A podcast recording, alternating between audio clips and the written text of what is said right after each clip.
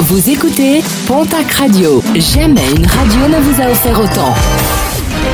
L'information locale à 9h, c'est sur Pontac Radio.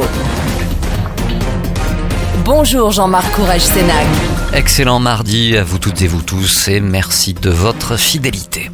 Un nouvel accident grave déploré sur les routes de la région avec une collision frontale hier en fin de matinée sur la RN 21 à hauteur de la commune de Chis dans les Hautes-Pyrénées.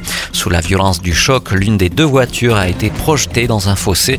Une personne a été évacuée vers l'hôpital de Tarbes. Deux autres personnes sont indemnes. Une enquête a été ouverte pour déterminer les causes exactes de ce nouvel accident.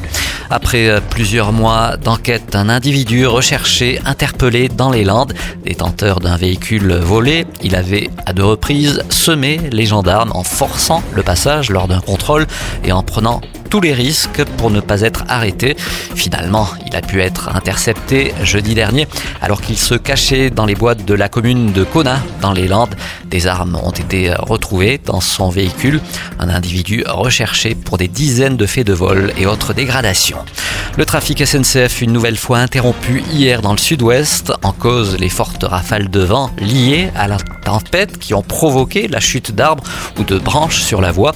Le trafic des trains entre Dax et Pau a donc été interrompu en début d'après-midi pour ne reprendre que tardivement. Trafic brièvement interrompu pour les mêmes causes entre Dax et Bayonne. Le tribunal de commerce de Paris rendra son jugement concernant le projet de plan de sauvegarde accéléré du groupe Casino. Ce sera le 26 février prochain.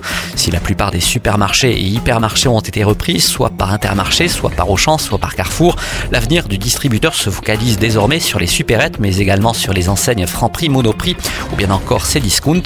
Si ce plan est bien avalisé, il entraînera un changement d'actionnariat. Le département des Landes est devenu un véritable Eldorado pour les teufeurs avec une multiplication des rêves parties non autorisées. Dernier cas en date ce week-end où plus d'une centaine de fêtards se sont retrouvés en pleine forêt sur la commune d'Ichou. Des fêtards contrôlés par les gendarmes présents sur place et à proximité des lieux.